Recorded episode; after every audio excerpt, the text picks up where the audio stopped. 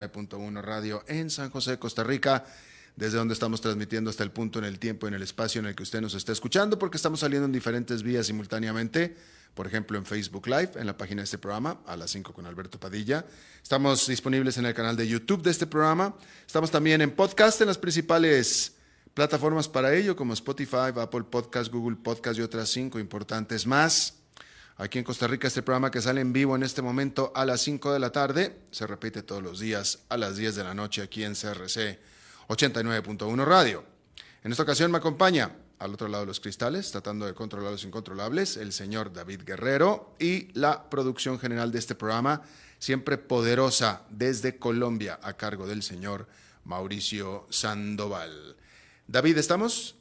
Bien, vamos a comenzar entonces con la entrevista del día de hoy. Vamos a Ecuador, donde este país, eh, como lo hemos estado siguiendo aquí puntualmente, repentinamente, literalmente, repentinamente se convirtió de ser uno de los países más pacíficos de Latinoamérica a uno de los más violentos en términos de la... Eh, eh, conflictos entre bandas de narcotraficantes que ha estado sucediéndose en aquel país. Hay allá en Ecuador un observatorio ecuatoriano de crimen organizado. El coordinador de este observatorio es eh, Renato Rivera y yo le agradezco muchísimo que esté con nosotros. Él es experto en Derecho y Gobernanza Global con estudios en relaciones internacionales, seguridad internacional y economía política internacional. Renato, me da mucho gusto que estés con nosotros. Gracias. Buenas tardes, Alberto, y a quienes nos escuchan en Costa Rica. Saludos desde Ecuador. Gracias. Eh, Renato, no sé si estés de acuerdo conmigo. Em, yo, bueno, en primer lugar, yo tengo mucho más años viviendo, eh, observando todo este proceso que tú, simplemente por la diferencia de edades que hay entre tú y yo. Pero, pero eh, yo he visto este fenómeno, pues yo soy mexicano, pero pues lo he visto en Centroamérica y etcétera. Y el proceso de deterioro de violencia es ha sido siempre muy como gradual, como poco a poco, como paso a paso, de, de, menos hacia más. Me da la impresión que en el caso de ecuatoriano fue de repente, fue como una explosión. Yo acabo de estar, bueno, yo la última vez que estuve en Guayaquil fue hace poco más de dos años eh, y, ya, ya empezaba a estar mal la situación, pero no estaba tan mal como está ahora. Y ciertamente dos años antes, es decir, antes de la pandemia, definitivamente no estaba así. Entonces, si, es, si tú estás de acuerdo con mi apreciación, yo te pregunto, ¿qué pasó? ¿Qué sucedió? ¿Cuál fue el parteaguas? ¿Qué, ¿Cuál fue el evento que hizo que repentinamente Ecuador pasara de un país relativamente pacífico a ser un polvorín?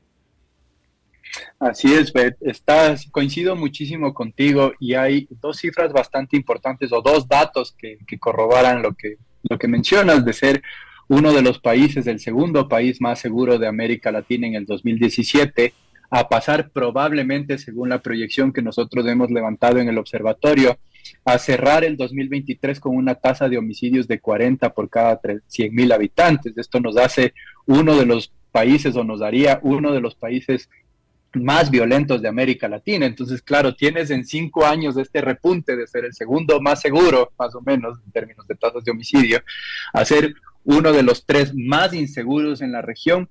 Tú dices en estos cinco años qué pasó. Y hay eh, dos eventos cruciales en el, en el país que sucedieron en estos cinco años.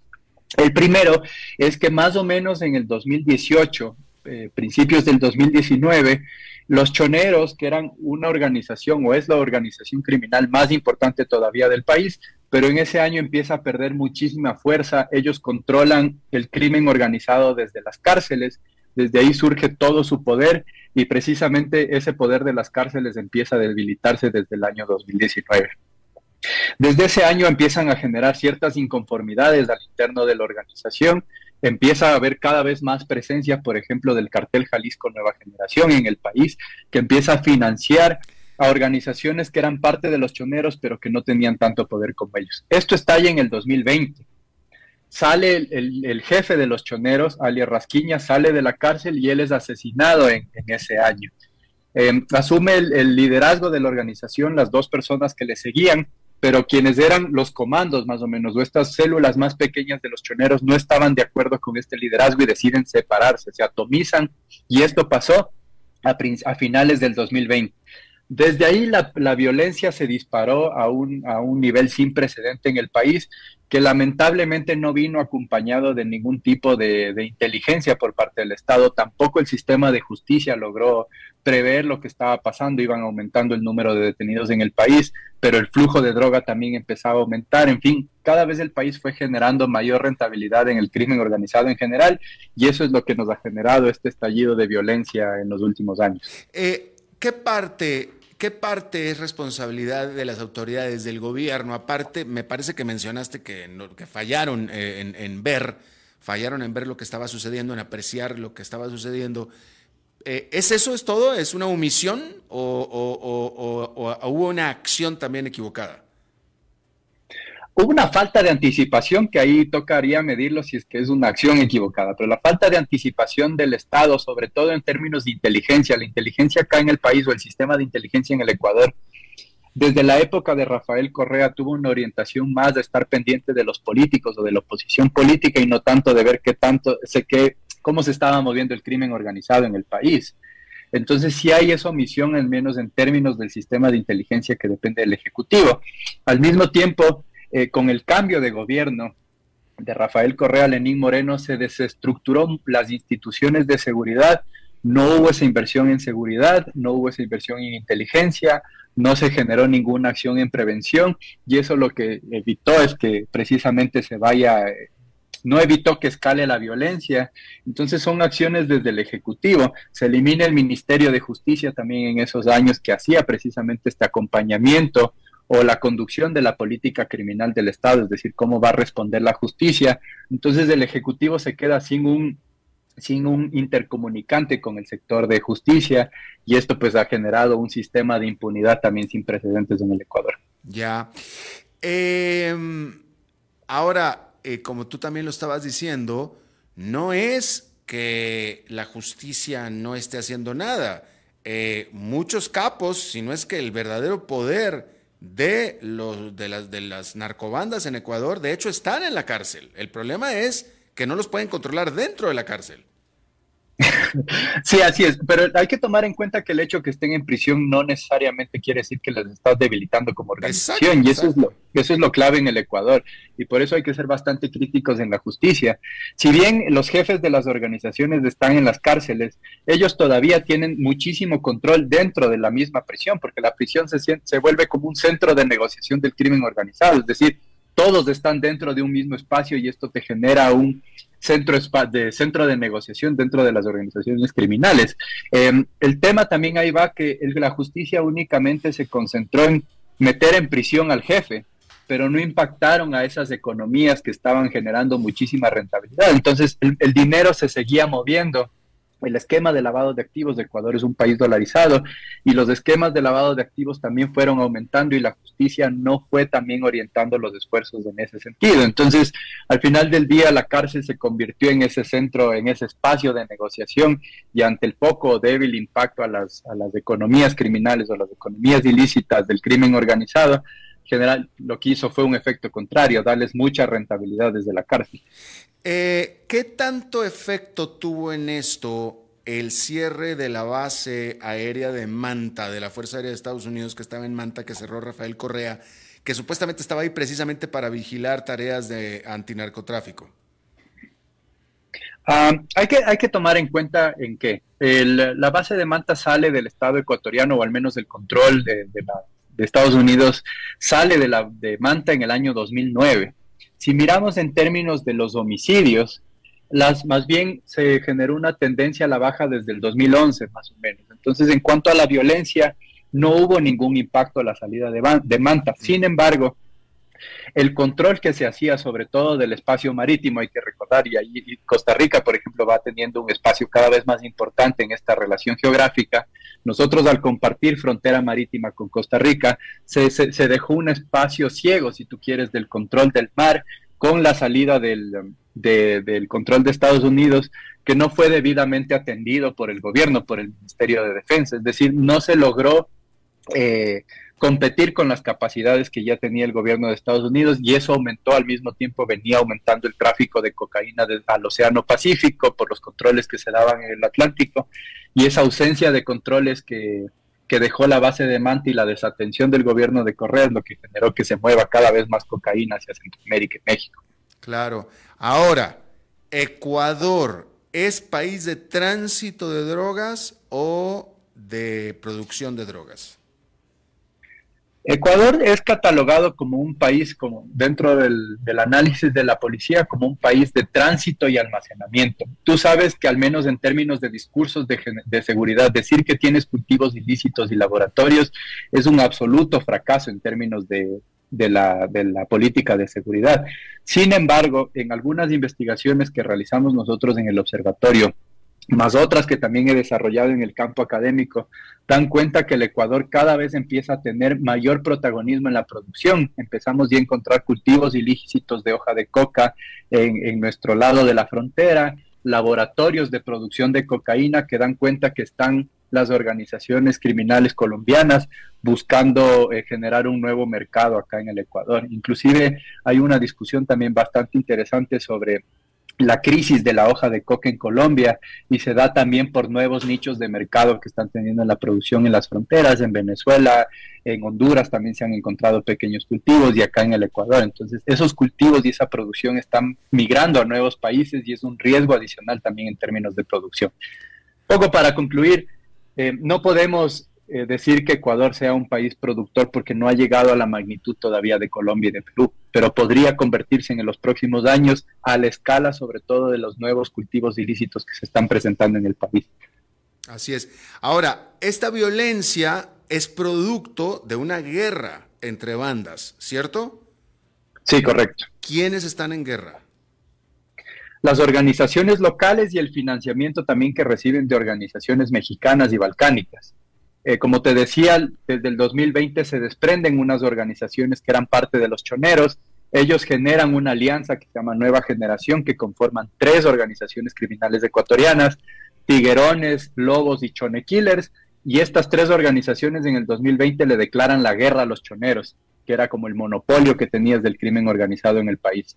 En los últimos meses, el jefe de los choneros, eh, alias Fito, eh, dijo públicamente que él deseaba hacer un proceso de paz y logró hacer parcialmente esta paz con los tiguerones y los chonequillers, pero los lobos, que es la organización, digamos, que falta en este proceso de paz eh, entre organizaciones criminales, no desea otra vez tener ningún acuerdo con los choneros. Ellos han ganado muchísimo poder en los últimos años y está generándose ahora esta guerra directa entre, entre los que antes eran Alianza Nueva Generación. Ya no son alianzas, sino que volvieron a los choneros contra los lobos que tienen muchísimo poder. Entonces son choneros con sus nuevas facciones versus los lobos. Y las autoridades, las Fuerzas Armadas eh, en, México, que de alguna manera yo como mexicano es el caso que más sigo de cerca, eh, las Fuerzas Armadas constituyen otro polo más dentro de la guerra, es decir, son entre las bandas y luego entre las bandas con el ejército también. ¿Es lo mismo en, el, en Ecuador? ¿El ejército también es parte de esta guerra? No, no, no, el, ejército no tiene una participación activa en relación al crimen organizado, es más bien la policía quien tiene esta, esta relación. Eh, se pasó una ley a principios de año que les daba el uso legítimo de la fuerza a la policía, es decir, poder eh, tomar acciones de neutralización como lo, lo, conoce la policía ante organizaciones criminales. Eso es algo que se ha dado recién este año y son, no son más de 100 muertes relacionadas o ejecutadas por parte de la policía, pero en comparación a México no, no te diría que es representativo en cuanto a la policía como un tercer actor. Ya, ahora, eh, por supuesto que todo esto afecta necesariamente a la población civil, pero la pregunta es qué tanto eh, esta situación está eh, transminando hacia, hacia la sociedad en términos de cobros de derecho de piso, chantajes, secuestros, etcétera. Así es, nosotros hemos visto un aumento exponencial de la extorsión, inclusive, por ejemplo, haciendo referencia al, índice global de crimen organizado que acaba de ser publicado hace pocos días, la extorsión como mercado ilícito en el Ecuador eh, ha subido mucho en puntaje. Y esto también nos da cuenta que hay un portafolio aparte del narcotráfico que va cobrando muchísima fuerza. ¿Y por qué hago referencia a la extorsión? Porque precisamente ese, delito es el que está generando una especie de control de la sociedad. Este derecho de piso, las vacunas, como se conocen acá, es decir, si tú quieres tener un negocio que inclusive te cobran por protección, una protección imaginaria contra ellos mismos o contra organizaciones rivales, entonces eso ya se está dando muchísimo, sobre todo en la costa ecuatoriana. ¿Y cuál es el nivel de cooperación en seguridad entre Ecuador y sus vecinos? Es, es bueno, pero no ha sufrido cambios positivos en los últimos años. Es decir, Ecuador cada vez va teniendo una mayor escalada de violencia, una mayor infiltración de organizaciones extranjeras en el país y los mecanismos de cooperación en seguridad siguen siendo los mismos. Entonces, es bueno porque existe fluidez, pero no es tan positivo porque no se ha tratado de innovar y buscar mecanismos nuevos que, de nuevos que logren entender mejor cómo están cooperando estas organizaciones criminales transnacionales. Ajá. Ahora, ayúdame a entender una cosa, Renato, que estoy seguro que me la habrás dicho entre todas las respuestas, pero yo no la capto todavía. Ya me explicaste cuál fue el parteaguas de, del, del problema, de dónde se desata el problema, pero yo te pregunto, eh, ¿Es que Ecuador siempre fue clave en el trasiego de drogas, simplemente siempre estuvo en paz? O de pro, o sea, porque siempre que hablábamos de, primero de Colombia, y después cuando Colombia empezó a atacar realmente el problema del narcotráfico, empezamos a hablar de Perú, producto de problemas en Perú, producto del éxito de, la lucha del narcotráfico en Colombia. Pero nunca se hablaba de Ecuador.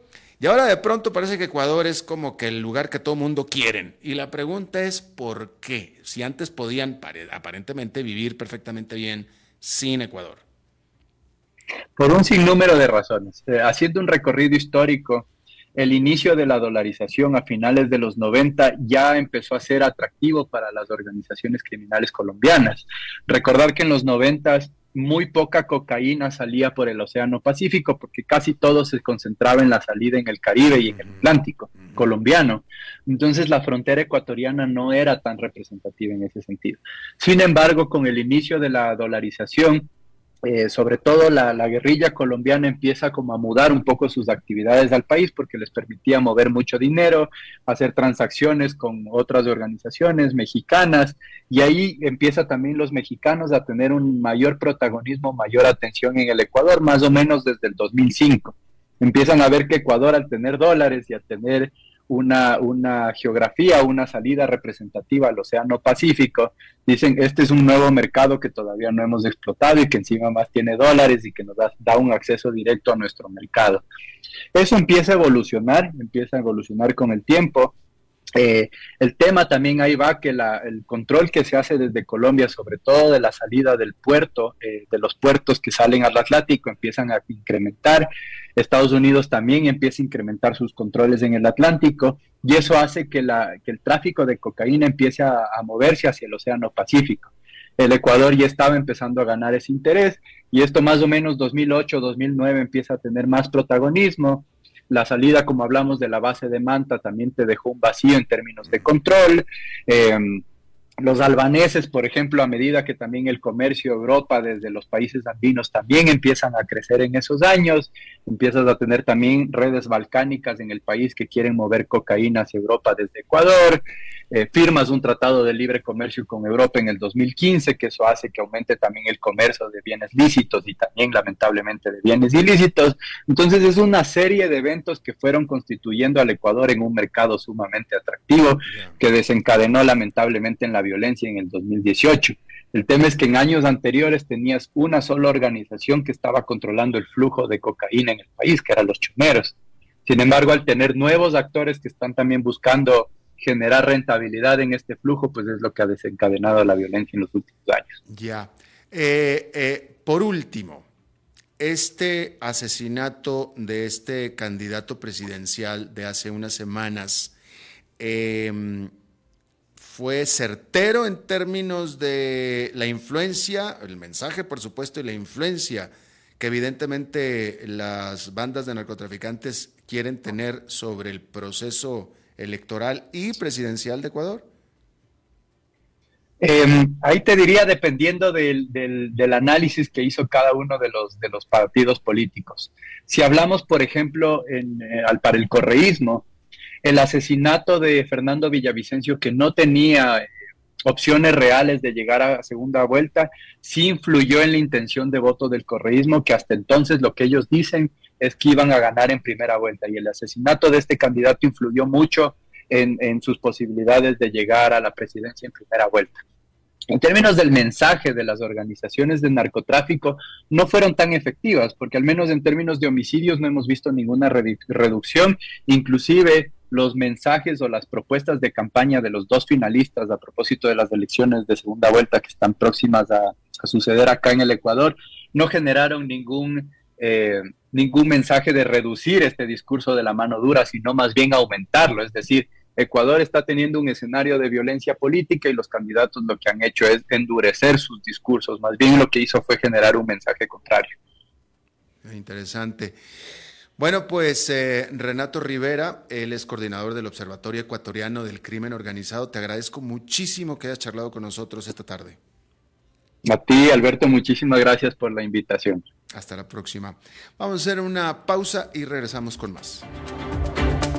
A las 5 con Alberto Padilla, por CRC 89.1 Radio. Ok, ya te has reído con nosotros, has aprendido con nosotros y nos hemos conocido más, pero es hora de ponernos serios. El mejor momento para invertir fue hace 10 años y el segundo mejor momento para hacerlo es hoy. Entra a transcomer.com, convertite en un inversionista y transforma tu destino. Transcomer, puesto de bolsa de comercio. Construyamos juntos su futuro. Somos expertos en eso. Acueductos y Alcantarillados trabaja para ofrecerle más y mejores servicios. Con una inversión de más de mil millones de dólares, la Ruta del Agua está agilizando la construcción de acueductos a nivel nacional para llevar agua potable a más de 1.300.000 personas. Y por medio de la ruta de saneamiento, se está impulsando la construcción de alcantarillados sanitarios que beneficiarán a más de 1.200.000 personas. AIA, haciendo que fluya el desarrollo.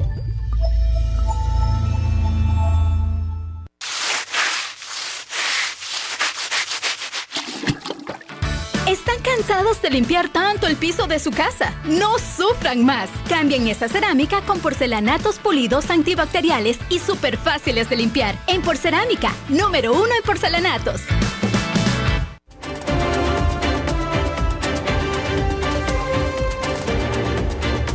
Seguimos escuchando a las 5 con Alberto Padilla.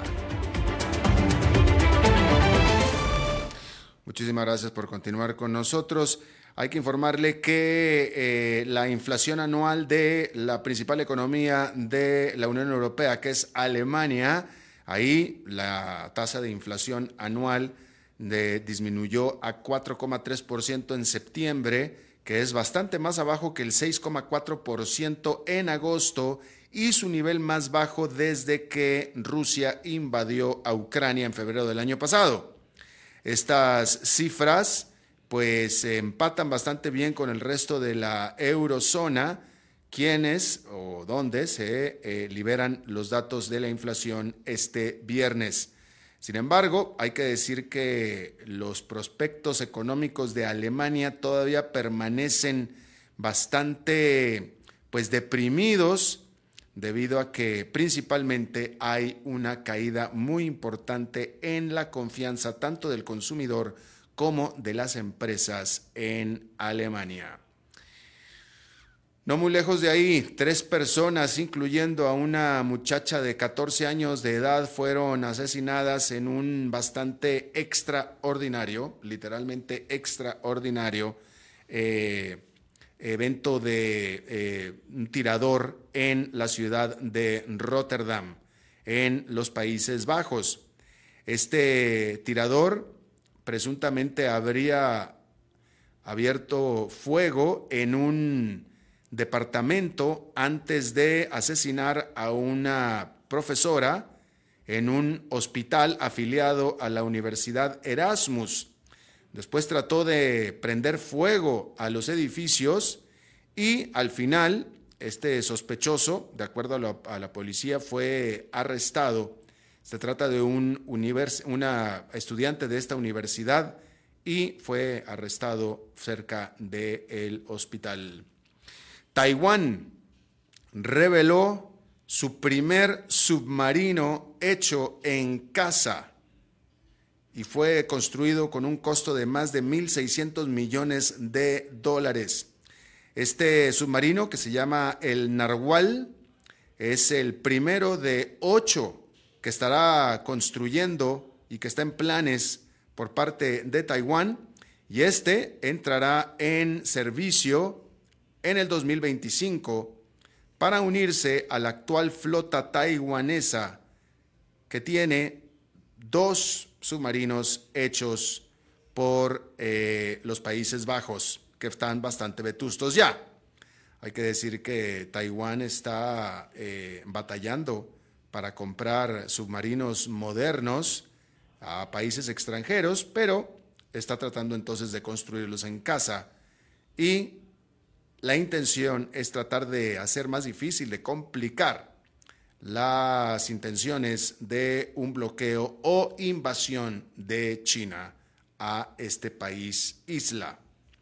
Por cierto que Estados Unidos acusó a China de tratar de reconformar el ambiente de información global para su ventaja a través de propaganda, desinformación y censura. El, reporte por parte del Departamento de Estado de los Estados Unidos pone ejemplos de cómo eh, se eh, produce lo que llamó el autoritarismo digital de China y cómo éste puede eh, afectar a la libertad de prensa alrededor de todo el mundo en lo que es una señal más de hostilidad entre ambos países. Y por cierto que seguimos hablando de China porque ahí la muy emproblemada gigante desarrolladora de eh, bienes raíces Evergrande dijo que su fundador y presidente ejecutivo Xu Yanjin está siendo investigado por presuntos crímenes. La compañía suspendió la cotización de sus acciones este jueves después de los reportes de que su presidente ejecutivo había sido puesto bajo permanente vigilancia policíaca. Las acciones de Evergrande cerraron su cotización en el mercado de valores de Hong Kong en 32 centavos la acción.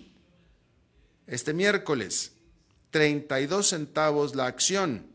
En el 2020, las acciones de Evergrande llegaron a alcanzar 25 dólares con 80 centavos.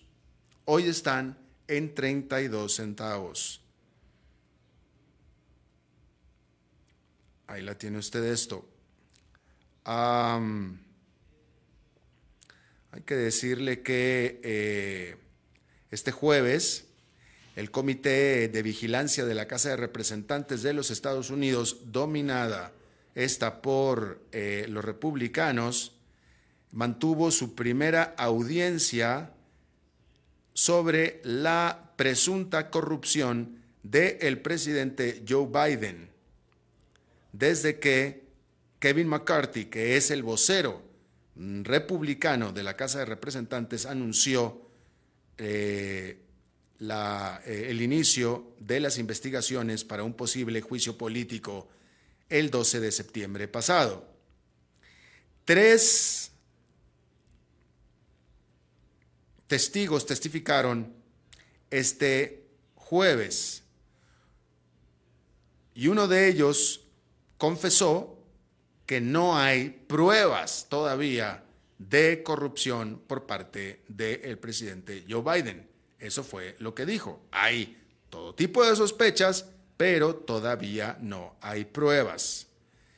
Los republicanos aseguran y están tratando de determinar que cuando el presidente, ahora presidente, y entonces que era vicepresidente, Biden, sacó provecho, sacó lucro de los negocios que su hijo Hunter Biden hacía cuando trabajaba para la empresa petrolera y de gas ucraniana Burisma. Y que fue el vicepresidente Biden quien armó y quien ingenió y quien, eh, eh, y bueno, quien operó para que fuera sacado de su puesto el fiscal general de Ucrania para así dar por terminada una investigación que se estaba haciendo sobre su hijo Hunter. Hay que decir que hasta ahora, como lo dijo el testigo, todas las investigaciones que se han hecho por todas las partes involucradas no han encontrado evidencia de nada de involucramiento de Joe Biden en nada que tenga que ver con su hijo eh, Hunter Biden. Hay que decir que el que fuera presidente de Ucrania, Petro Poroshenko, ha eh, negado también las acusaciones. Sin embargo, pues el Congreso, el, este comité del Congreso, de nuevo eh, dominado por los republicanos, pues está insistiendo en tratar de encontrar algo concreto, una evidencia, pues, una evidencia del involucramiento de la corrupción propia de Joe Biden.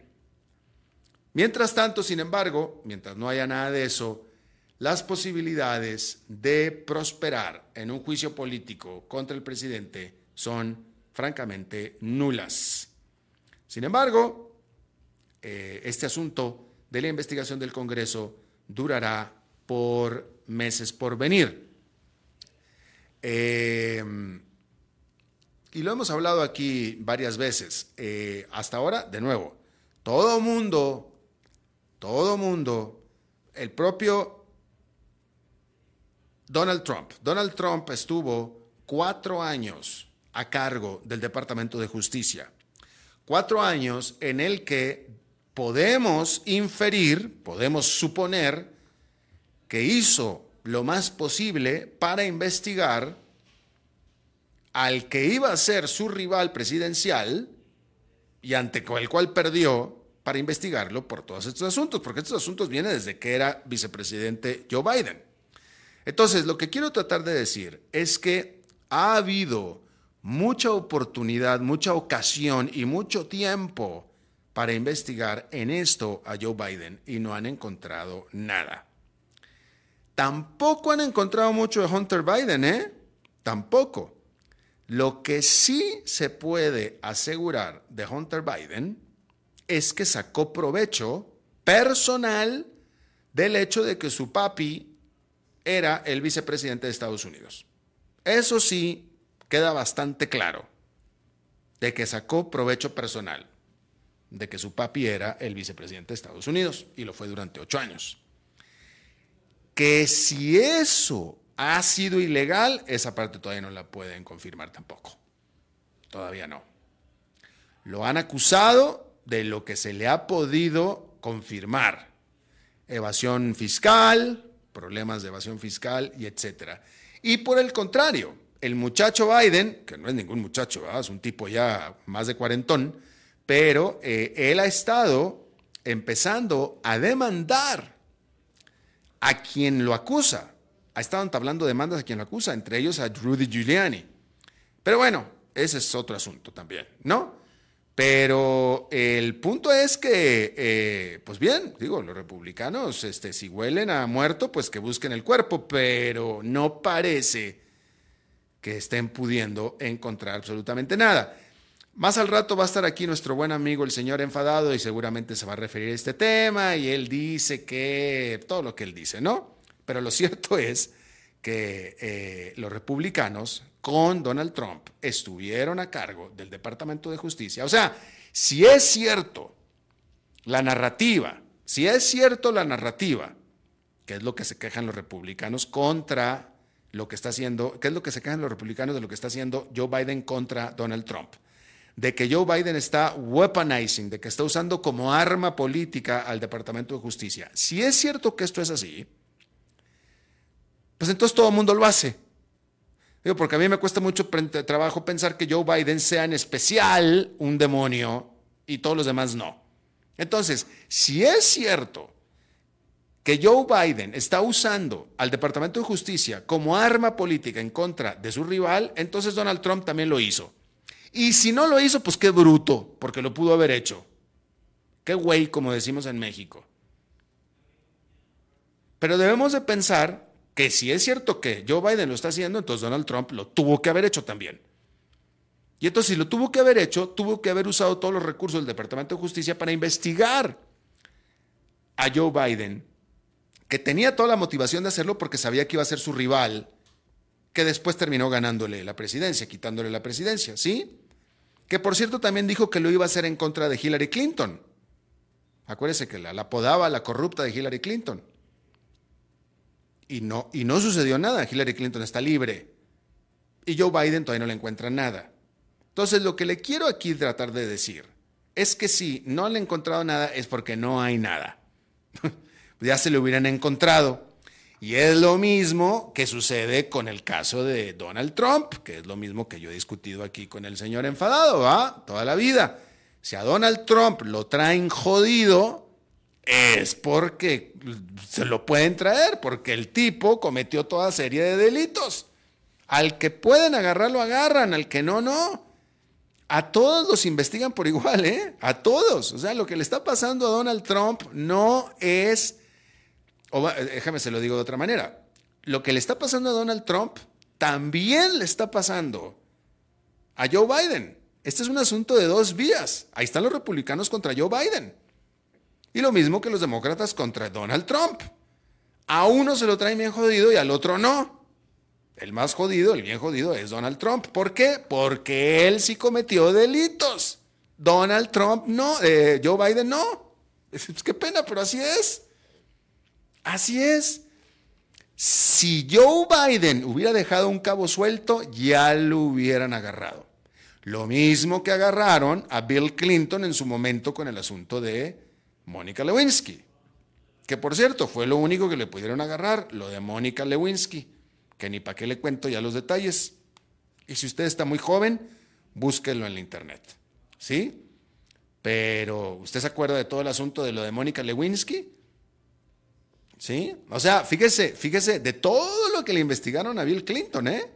De todo lo que le investigaron a Bill Clinton, lo único en lo que lo pudieron agarrar es cuando le preguntaron bajo juramento si él había tenido relaciones sexuales con Mónica Lewinsky o no. A lo cual él dijo, no. Cuando lo que sí había habido era una felación. Exacto. Entonces, como había una diferencia de interpretación entre lo que eran relaciones sexuales y no, porque Bill Clinton decía, no, relaciones propiamente relaciones, porque no hubo coito, no hubo penetración, pues no, no hubo relaciones.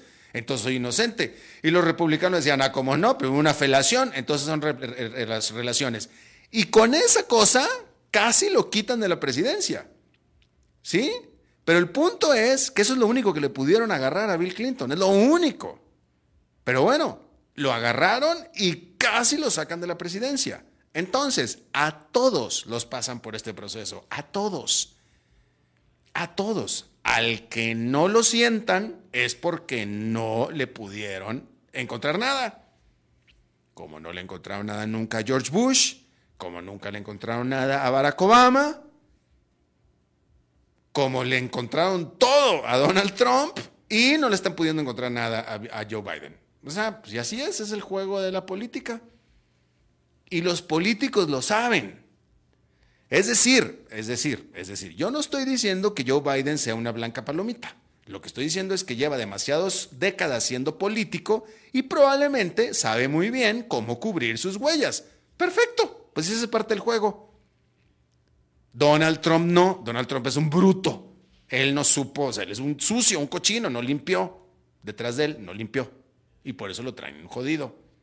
Joe Biden seguramente sí. Hillary Clinton seguramente sí también. Yo no estoy diciendo que sean, son inocentes ante la ley. Yo no estoy diciendo que sean limpios. Entonces, son inocentes ante la ley. Probablemente sean muy hábiles limpiando sus huellas. Probablemente, bueno, ese es el nombre del juego. Y bueno, pues ahí está. Entonces le están busque busque busque a Joe Biden. Buena suerte en encontrarle algo. Definitivamente yo sería el primero que si Joe Biden hizo algo ilegal, que lo atoren. Yo sería el primero. Lo mismo que soy el primero en decir absolutamente lo mismo respecto de Donald Trump. Si cometió algo, algo ilegal, que lo atoren. Definitivamente. Así es que ahí tiene usted eso. Déjeme, eh, le informo que la actividad económica de Estados Unidos fue incluso más débil o no tan fuerte como se había estimado anteriormente en cada uno de los primeros trimestres del 2020, 21 y 22, en medio de rebajas principalmente en el gasto de los consumidores, según mostraron este jueves datos gubernamentales revisados. Pero la Oficina de Análisis Económico, que es la agencia gubernamental que elabora el informe del Producto Interno Bruto, dijo que no había evidencia de que la estacionalidad residual, que plagaba los datos del PIB hace varios años, fuera un problema. El gobierno ajusta los datos económicos para eliminar fluctuaciones como los patrones climáticos estacionales y los días festivos que normalmente ocurren aproximadamente en el mismo momento y magnitud cada año, para que la serie sea más fácil de interpretar y de analizar. Pero los efectos estacionales han persistido en algunos casos, incluso después de que los datos fueron ajustados estacionalmente. Esto fue más frecuente en los datos del PIB, Producto Interno Bruto, del primer trimestre, antes de que el gobierno resolviera el problema en el 2018 ya que estábamos hablando del consumidor estadounidense, hay que decir que este, el gasto del consumidor estadounidense, fue mucho más débil en el segundo trimestre de lo estimado anteriormente. La revisión final del Departamento de Comercio del Producto Interno Bruto del segundo trimestre, que es la medida más amplia de la producción económica, mostró que el crecimiento económico se mantuvo sin cambios con respecto a la segunda estimación manteniéndose en una tasa anualizada del 2,1%. Sin embargo, el gasto del consumidor, que es el motor económico de Estados Unidos, fue revisado mucho más bajo, a una tasa anualizada del 0,8%, según datos publicados el jueves. Esto es menos que la tasa del 1,7% reflejada en la estimación anterior. El gasto en el segundo trimestre creció a su ritmo más débil desde el primer trimestre del 2022, cuando se mantuvo plano. Ahí está, ahí lo tiene usted. Rápidamente le, le, comento que este jueves el secretario de Estado de los Estados Unidos, Anthony Blinken, eh, tuvo de huésped a el canciller de la India en Washington, y por supuesto que esta reunión se da en un momento bastante delicado cuando el principal aliado de los Estados Unidos, el primer ministro de Canadá, Justin Trudeau, acusó a la India de estar involucrado en el asesinato del el líder Sikh Hardeep Singh Niyar en Vancouver en junio. Acusación que la India ferozmente ha negado. Y, en cambio, acusó a Canadá de estar albergando a separatistas. Eh, y por supuesto que esta declaración, esta acusación de Justin Trudeau puso no solamente a Canadá, sino a todos sus aliados de Occidente en serios aprietos con la India, a quien por cierto que venían tratando de coquetear y tratando de hacer un esfuerzo muy grande de relaciones públicas para aliarse con la India en contra de China. Sin embargo, lo peor tal vez es que revelaciones posteriores a la acusación de Justin Trudeau fueron de que fue la inteligencia de los Estados Unidos la que le habría dicho a Justin Trudeau, a Canadá, que fue la India quien participó en los asesinatos. en el asesinato, mejor dicho, en el asesinato. Hay que decir que, eh, según se reporta, Joe Biden eh, tocó personalmente este asunto con Arenda Modi, el, primer ministro de la India, cuando estuvo en la reunión del G20 en Delhi eh, hace menos de dos semanas. Este martes, el canciller de la India reiteró que no es política de la India el andar matando gente en el extranjero. Interesante porque dijo que no es política andar matando gente en el extranjero. Lo que implica que por lo visto que domésticamente sí, pero dijo que en el extranjero no. Pero sí dijo también que su gobierno estaba abierto a que le presentaran evidencias concretas de su presunto involucramiento, si es que existen estas. ¿Sí? Y bueno, la verdad que ofreció bastante. El canciller ofreció bastante, porque no se esperaba ni siquiera que fuera a decir algo así. Eh, y pues bueno, ese es eh, el asunto. Eh, ¿Cuál fue la intención? O sea, si tan importante, que lo es, si tan importante es la relación de la India para Estados Unidos, ¿cuál fue la intención de Estados Unidos de irle a decir eso a Justin Trudeau? ¿Quién sabe? Yo sí creo que una vez que Justin Trudeau tenía esta información, pues él tenía que decir algo, me imagino yo, sobre todo vaya, es, eh, sobre todo que se puede usar políticamente muy bien, me imagino yo, pero eso ya es meterme demasiado en minucias. Lo que sí es cierto es que efectivamente la relación de la India es sumamente importante para Estados Unidos y para todo Occidente, incluso para, para Canadá. Sumamente importante por la, por la importancia relativa que tiene la India, no solamente como la tercera, eh, cuarta economía, cuarta economía del mundo actualmente, sino precisamente también para contrabalancear la influencia china. Y entonces, pues si quieres mantener las cosas calmadas, como quieren aparentemente los Estados Unidos, ¿para qué fue Estados Unidos a decirle nada a Justin Trudeau? Pues calladito te ves más bonito. No sabemos si eh, fue un asunto informal, en el sentido de que no fue oficial, fue alguien que fue y abrió la boca, no oficialmente, sin que le ordenaran, sin que lo hicieran, o, pues no sé, si usted es de los que les gustan las teorías de, conspiración, pues qué es lo que está detrás de esto, pero ciertamente el ir a revelar esta información, por más que uno la tuviera, si no quieres mover el pandero, pues te quedas callado. Y eso es lo que se hubiera esperado. Y pareciera que oficialmente eso era lo que Estados Unidos hubiera querido, quedarse callado. Pero no se pudo y Justin Trudeau menos que nadie ya están metidos en el problema. Bien, vamos a hacer una pausa y regresamos con más.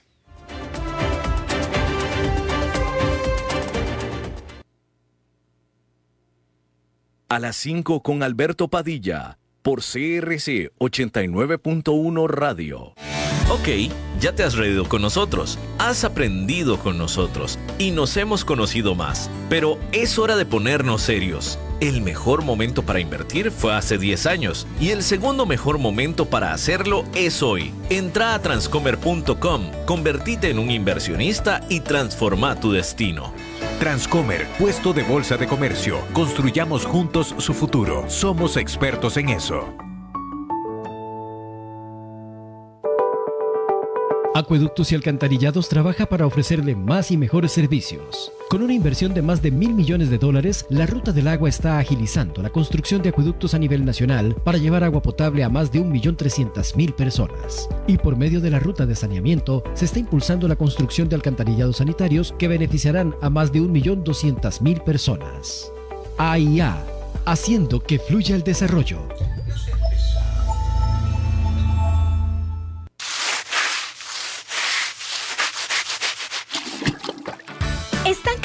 De limpiar tanto el piso de su casa? No sufran más. Cambien esta cerámica con porcelanatos pulidos antibacteriales y súper fáciles de limpiar. En Porcerámica, número uno en porcelanatos.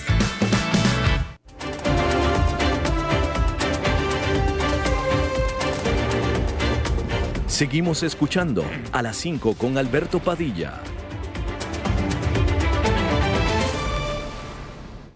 Bueno, y como cada jueves concluimos con la intervención, con el segmento de nuestro buen amigo, el señor Dado, el señor enfadado del que estábamos hablando hace unos momentos. Mi querido señor Dado, ¿cómo está usted?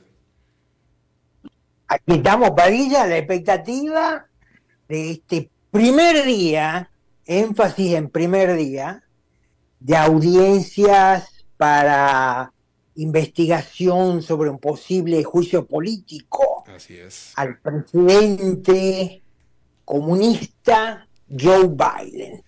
Entonces, voy a discrepar contigo, hace un momento que dijiste que no hay pruebas, no hay evidencias de los vínculos de la familia Biden con la corrupción, y en la familia Biden obviamente lo incluimos a Joe Biden, eh, hay numerosos indicios, atención a esta palabra que usan los abogados, hay numerosos indicios y semiplenas pruebas de que Joe Biden es un hombre que básicamente eh, instaló este esquema valiéndose de su hijo Hunter Biden, por el cual Hunter Biden, que sin ninguna calificación profesional llegó a ocupar el directorio de una empresa de energía de Ucrania,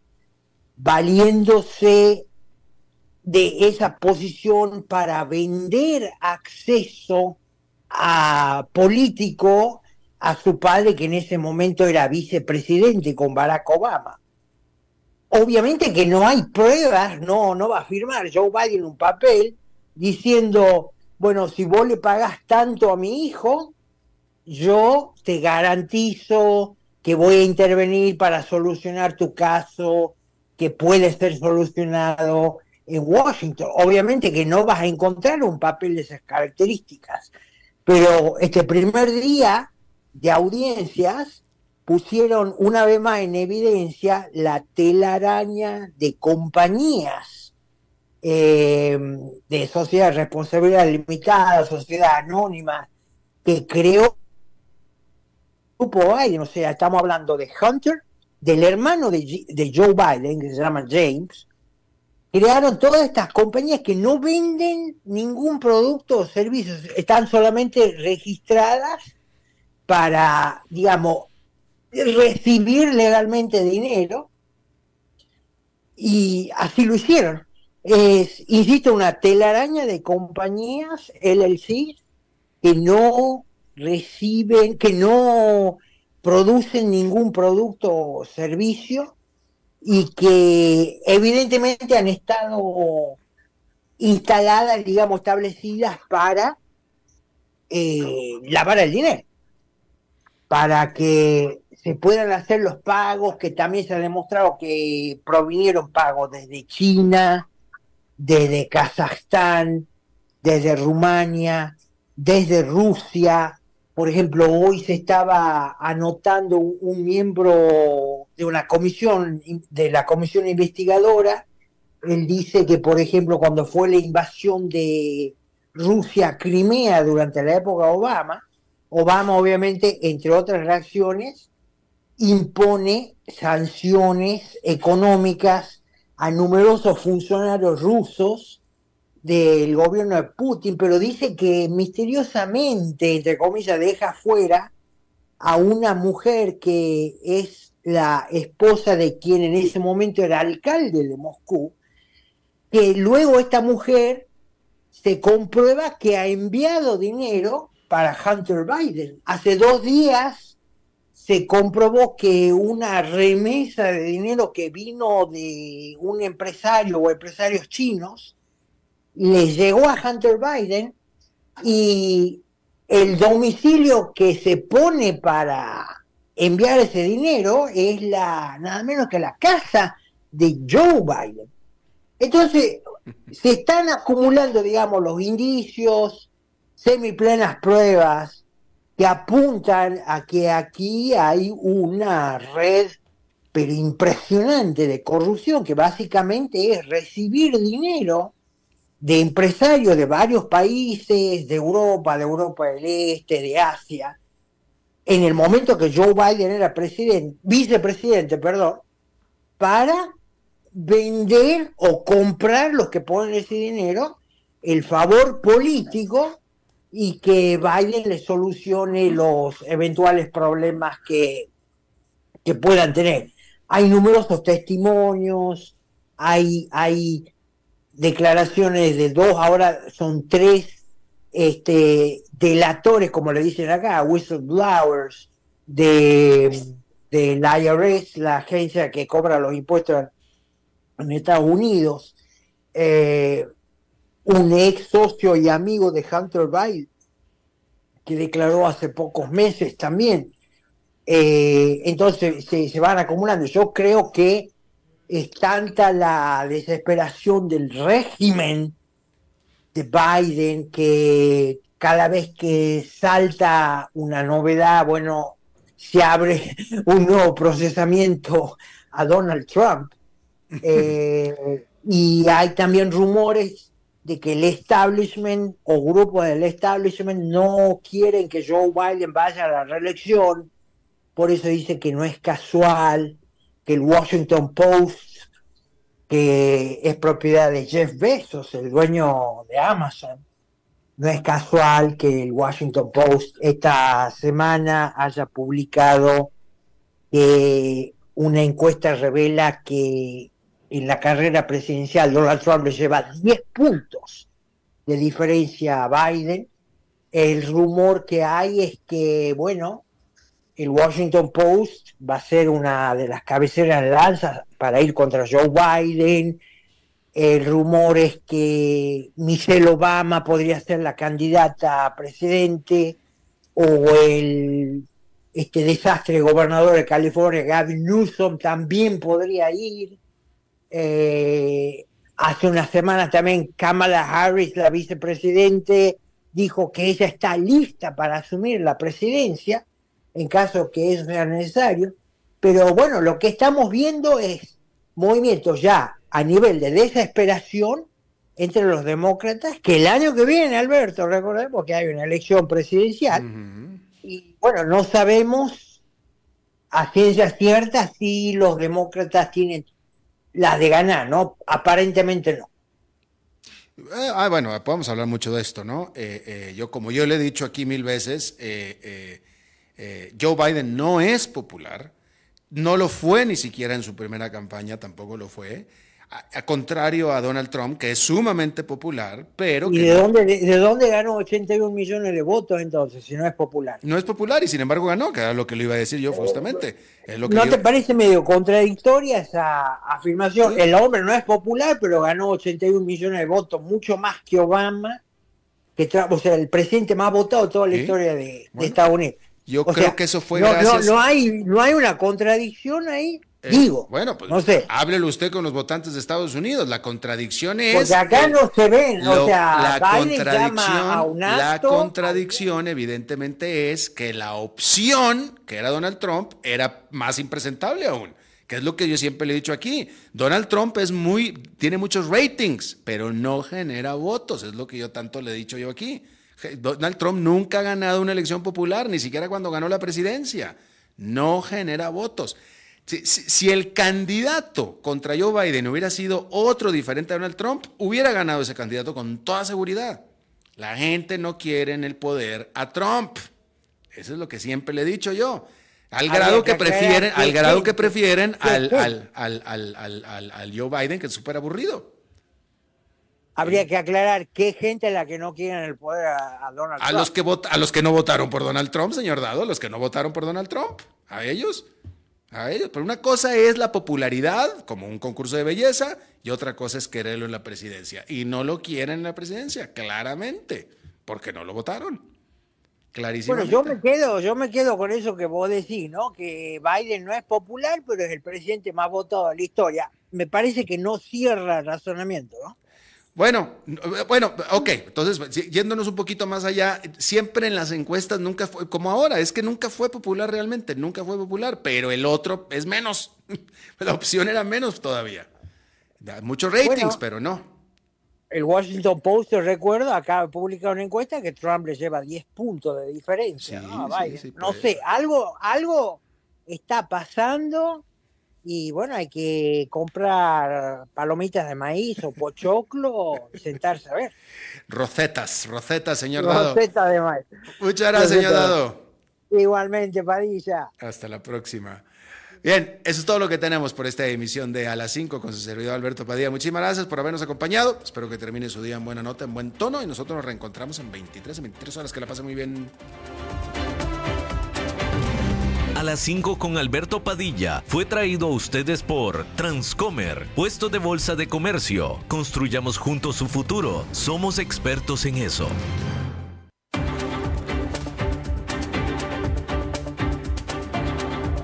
Concluye a las 5 con Alberto Padilla.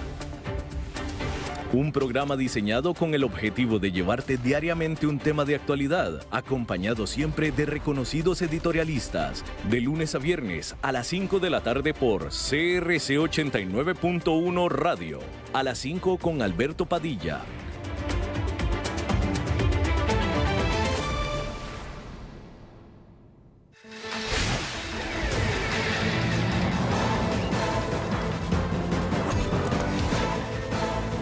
Inicia el resumen informativo en noticias CRC 89.1 Radio.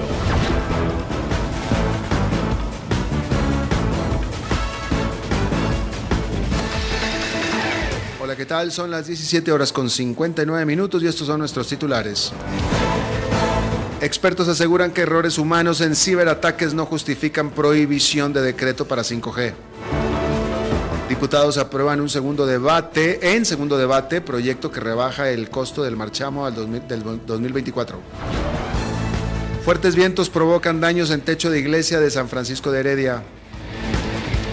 Y en el mundo murió Michael Gambon, actor que le dio la vida a Dumbledore en Harry Potter.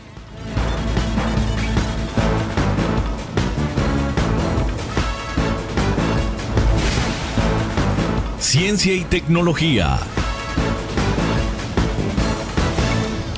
Expertos en tecnología no ven conexión entre los ciberataques, que en su mayoría suceden por errores humanos, y las prohibiciones establecidas en el decreto de este gobierno que deja fuera a proveedores de países no firmantes del convenio de Budapest. La impulsora del decreto y jerarca del Ministerio de Ciencia, Innovación y Tecnología y Telecomunicaciones, Paula Bogantes, aseguró este martes al defender las prohibiciones del decreto, que mayoritariamente los ataques cibernéticos han ocurrido debido a errores y descuidos de personas. Bogantes identificó al ser humano como el eslabón más débil al referirse a quien recibe un correo y lo abre sin saber de dónde viene, y con eso han desatado diversos ataques. Noticias RC realizó consultas a especialistas en esta área. El ex viceministro de Telecomunicaciones, Edwin Estrada, Edwin Estrada, sostiene que no encuentra relación alguna entre las prohibiciones establecidas en el polémico decreto y la justificación de la ministra. El abogado especializado en materia de telecomunicaciones, José Adalid Medrano, aseveró que no tiene nada que ver un método para excluir naciones del mercado 5G con las acciones humanas. Como parte de la lucha contra los ciberataques, la ministra, de, la ministra Bogantes anunció que realizarán capacitaciones en diferentes carteras gubernamentales, que los empleados no cometan peligrosos errores como abrir correos sin saber su procedencia. El Acuerdo de Budapest es un documento elaborado para unificar normas en contra de cibercrimen y que según expertos no puede estar por encima de los tratados de libre comercio como el que el país firmó con China. E incluso de mantenerse esa forma o esa norma podría acarrear al país multimillonarias demandas internacionales. Asamblea Legislativa. Los diputados aprobaron este jueves en segundo debate de manera unánime el proyecto que pretende disminuir el precio del marchamo 2024. La iniciativa fue aprobada con 46 votos y 11 congresistas estuvieron ausentes. El diputado del Partido Liberación Nacional, Dani Vargas, señaló la importancia que representa para los costarricenses la aprobación de los dos proyectos en relación con este impuesto. La iniciativa pretende que los vehículos de menor valor paguen un 50% menos, los de gama media entre un 20 y un 40% menos, y los de gama alta entre un 5 y un 6% menos. De la misma manera, los congresistas aprobaron en segundo debate con 35 votos a favor y 6 en contra la iniciativa que pretende la condonación de las deudas acumuladas en el pago del marchamo. El proyecto no incluye a los vehículos que pertenezcan a miembros de los supremos poderes, diputados, ministros y, y magistrados. Clima. La Comisión Nacional de Emergencias reportó este jueves problemas con el tendido eléctrico y daños en el techo de la iglesia en San Isidro de Heredia debido a los fuertes vientos. Los vecinos de la zona reportaron el paso de un torbellino que provocó el levantamiento de objetos en el aire como latas, cables eléctricos y ramas de árbol. Además, se reportaron daños en varias casas de vecinos de la zona a las que se les, se les desprendieron partes de su techo y portones. Hasta el momento no reportan víctimas ni personas heridas.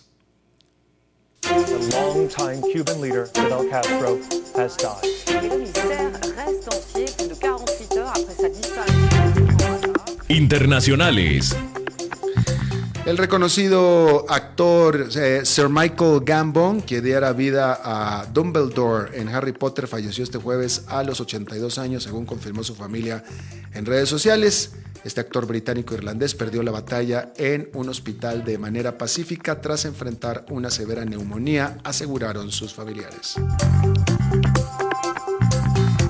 Está informado a las 18 horas con 3 minutos. Gracias por habernos acompañado. Quédese porque está empezando Masters del Fútbol.